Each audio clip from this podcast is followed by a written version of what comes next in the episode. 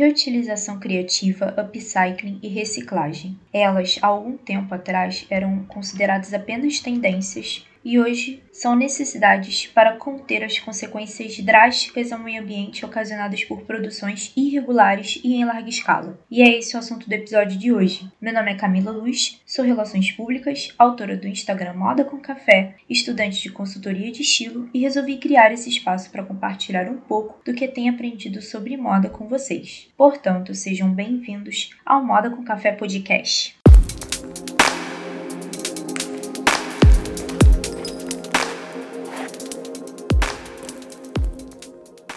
Bom, diferente dos assuntos anteriores, o episódio de hoje vai ser uma entrevista bafo sobre upcycling e carnaval com a minha amiga ousadíssima Carol Campos. Seja bem-vinda, Carol. Estou muito feliz por ter você aqui hoje com a gente, como primeira entrevistada do meu podcast.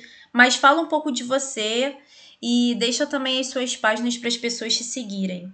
Obrigada, Camila, pelo convite. É um grande prazer ser sua convidada para estrear essa série de convidados que eu tenho certeza que você vai ter. Bom, eu tenho 37 anos, eu sou professora formada em Letras e Psicopedagogia, nascida e criada no Rio de Janeiro. E com a boa carioca que eu sou, eu amo o carnaval.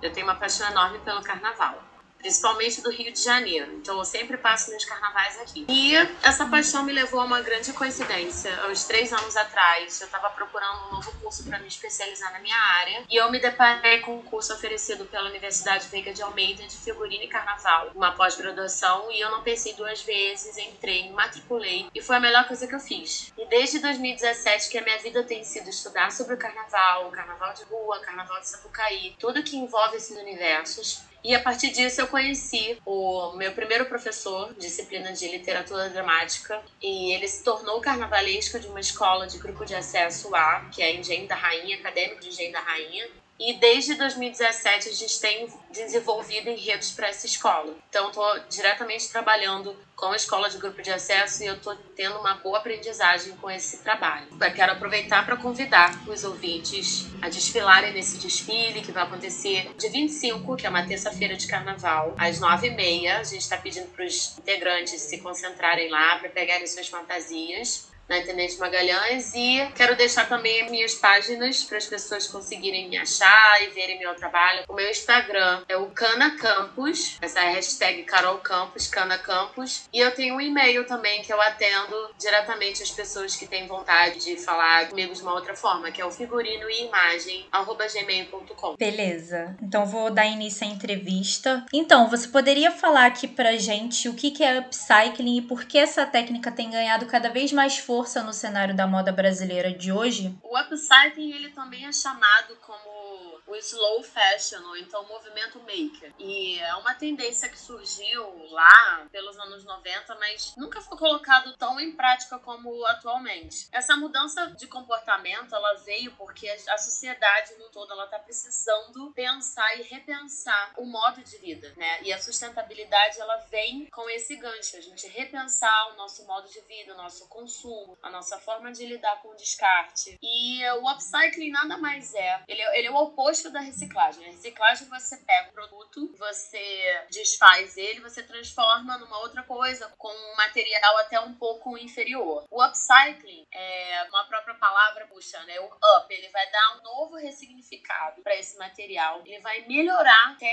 a aparência, a qualidade e o design de um novo produto. E existem, principalmente no mercado da moda, existe um descarte imenso, né, nas indústrias de moda e eu tenho visto cada vez mais isso ser comentado, isso ser falado. Enfim, aí vamos ver como é que as empresas vão lidar com isso daqui para frente. Interessante. É, para quem quer empreender e criar produtos a partir do upcycling, ou até para as pessoas que estão começando um negócio nessa área agora, quais tipos de materiais que seriam descartados são mais baratos para investir nesse tipo de produção? A premissa do upcycling é recriar de maneira inovadora. Então, por isso que é uma ótima oportunidade para as pessoas olharem para seus materiais de forma em que eles pensem em reaproveitar isso de uma maneira inovadora. E o upcycling, o que, que ele traz? Existe uma motivação para o upcycling, porque ele traz a rentabilidade. Então, os materiais usados ou pré-existentes, eles custam bem menos do que já fabricados. Tem a criatividade também, que precisa ter para transformar o potencial desses materiais em algo novo, bonito e único. Então também vem a questão da exclusividade, porque como você vai trabalhar com upcycling, raramente você vai conseguir fazer a reprodução em série, que é o que justamente a moda faz. E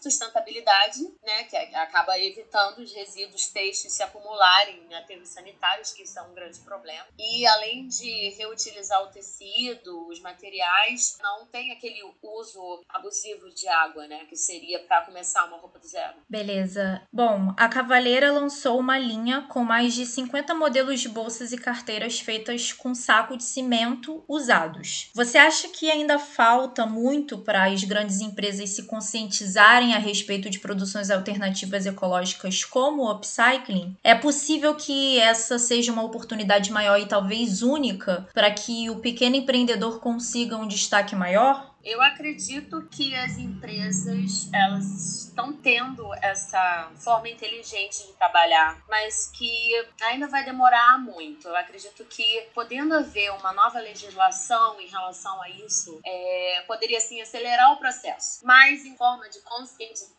então, a gente espera para que seja um pouco mais devagar. Mas está acontecendo. O importante é que está acontecendo. Aqui no Rio, eu conheci um projeto chamado Ecomoda, através do estilista Almir França. E esse projeto ele tem como conceito o reaproveitamento de resíduo têxtil. Eu participo de uma oficina com Almir, no qual ele explicou na íntegra o que é fazer o upcycle. Eu lembro que nessa oficina a gente estava, ele abriu uma mala com várias calças jeans, assim assim, diversos tipos e destruídas. Você sabia que você não, não ia conseguir mais usar como calça jeans. E o desafio que ele propôs a gente, que estava participando da oficina, foi implementar o upcycling nessas peças. Então a gente teve que arquitetar todo um plano, é, incluindo modelagem, incluindo reaproveitamento da peça inteira, que também era um desafio. Então a gente viu como o trabalho em equipe funciona quando a gente está falando de criatividade criatividade. Todas as ideias são maravilhosas para um novo projeto. E foi muito interessante porque a gente transformou uma calça jeans num colete. E a gente usou 100% da calça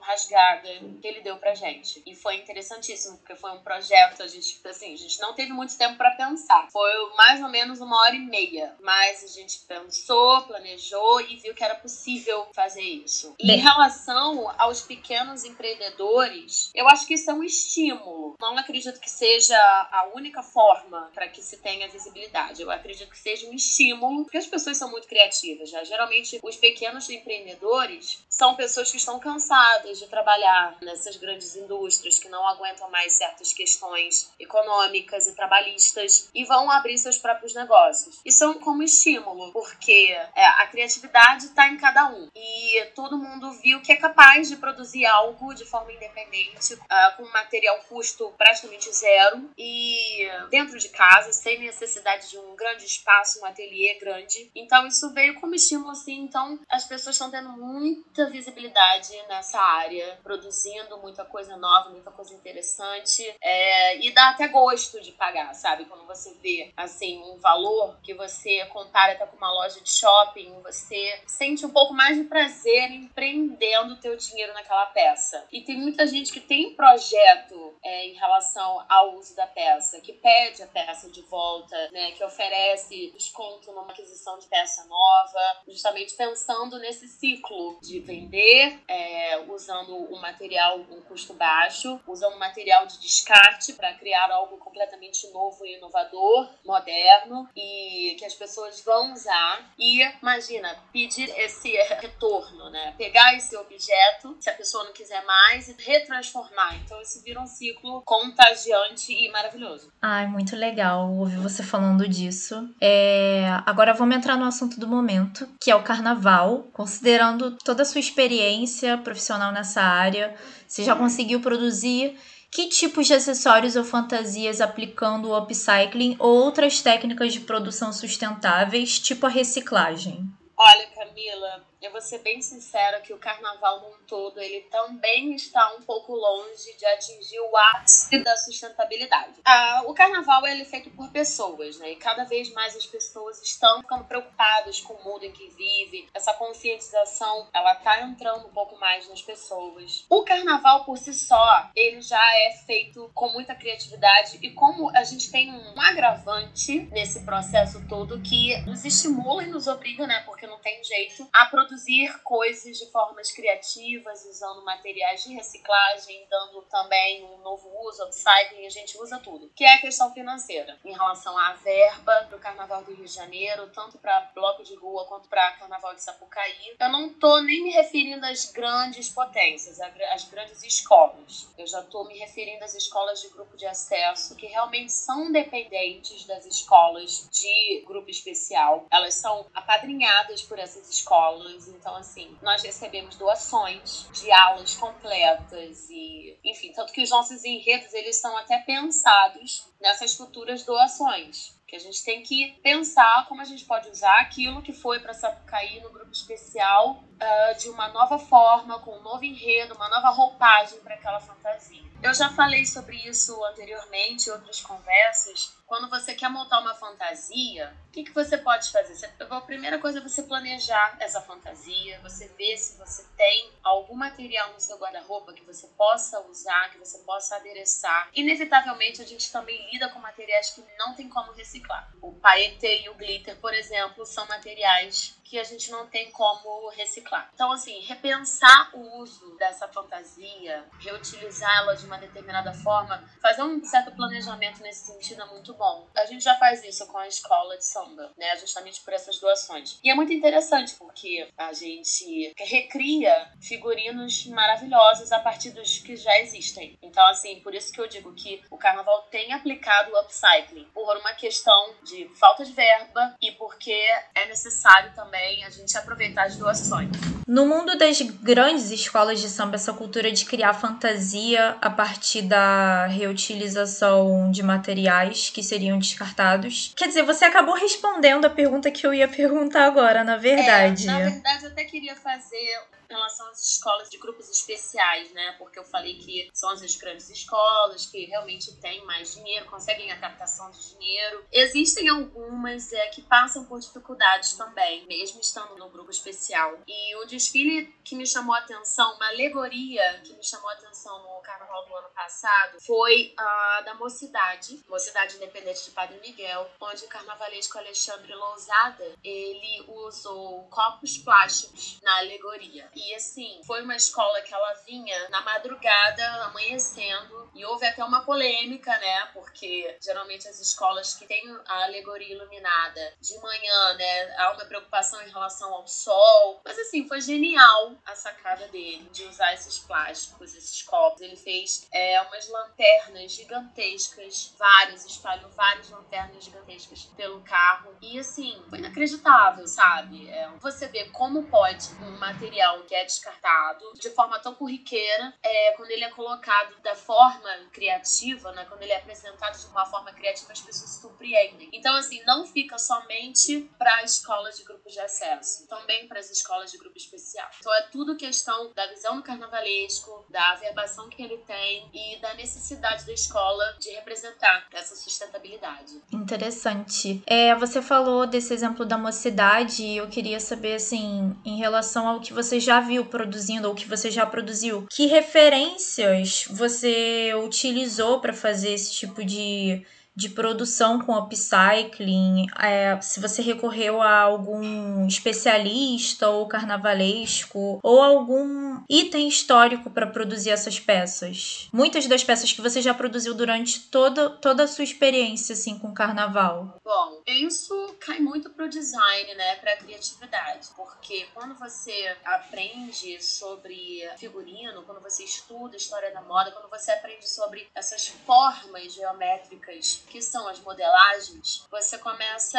a associar objetos a essas formas. Então, você tem como saber é, o caimento de um tecido, você tem como saber se um determinado objeto vai representar esse tecido que você não tem nas mãos. Eu já vi carro alegórico se forrado com caixa de ovo para representar uma textura. Então você imagina, essa textura ela pode ser representada com uma argamassa, um cimento, alguma coisa assim. Mas além de ser um objeto caro, em que, enfim, existe uma mão de obra incrível, né? grande, uma dedicação, é pesado. Você vê que a mesma forma que você quer, você tem numa caixa de ovo. E se você recolocar em reprodução, assim, se você colocar em várias sequências, você consegue aquilo com uma tinta X, você consegue representar aquele chapiscado do muro. Um exemplo, eu tô aqui viajando. Então, quando você começa a estudar sobre o assunto e você troca ideia, porque para mim tudo é uma questão de troca.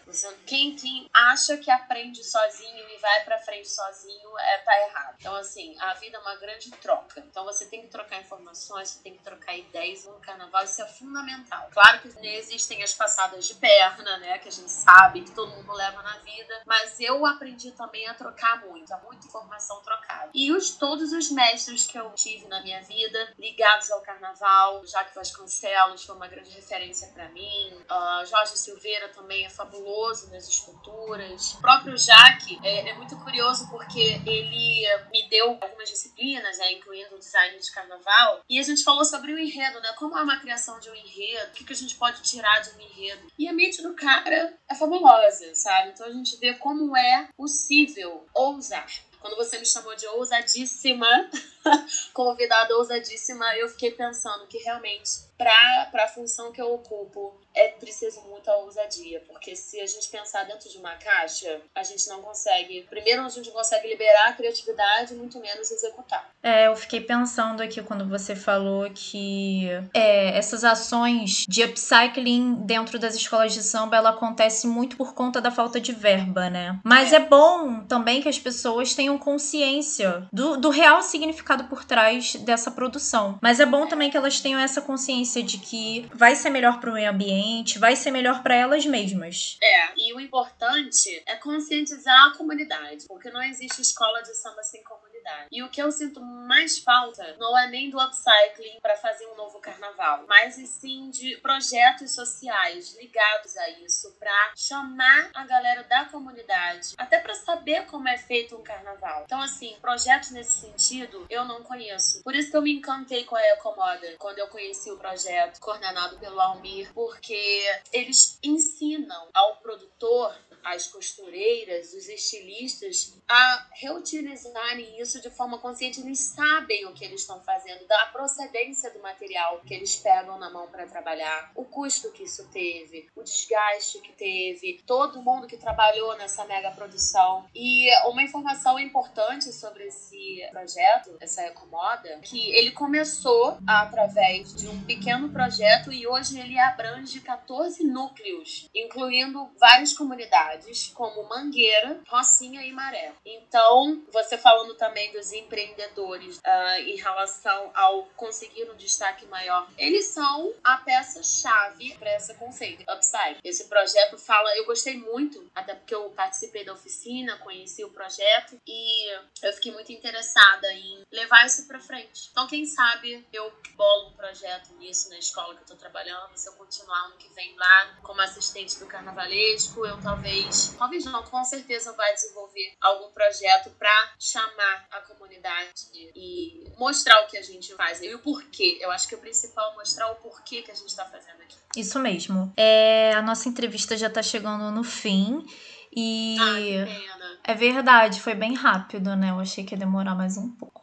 Acho que isso é papo pra, pra muito tempo. Ah, com certeza. É, então, eu queria saber que dica você daria para as pessoas que querem criar fantasias para esse carnaval dentro de casa e sem gastar muito. É, eu até cheguei a comentar isso numa resposta anterior. Primeiro é o planejamento, né? A gente tem que pensar o que, que a gente quer. Ah, eu quero uma fantasia de lagarto. Você vai ver, né? A primeira coisa que vem na sua cabeça, como é que eu posso representar esse lagarto?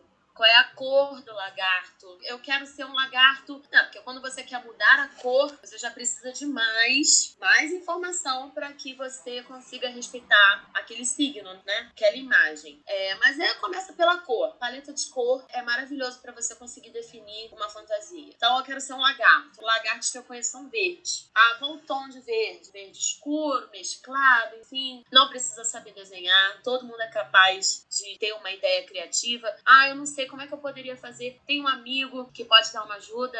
Pergunta para esse amigo. Vai olhando referências. O Pinterest é um aplicativo que tem milhões de sugestões de do it yourself, que é o faça você mesmo. É uma cartela tão genial que você acaba achando tudo, sabe? Teve uma vez que eu tava procurando uma referência de fantasia que eu encontrei numa pasta de uma professora de educação infantil. E eu falei assim, genial, é isso que eu preciso, sabe?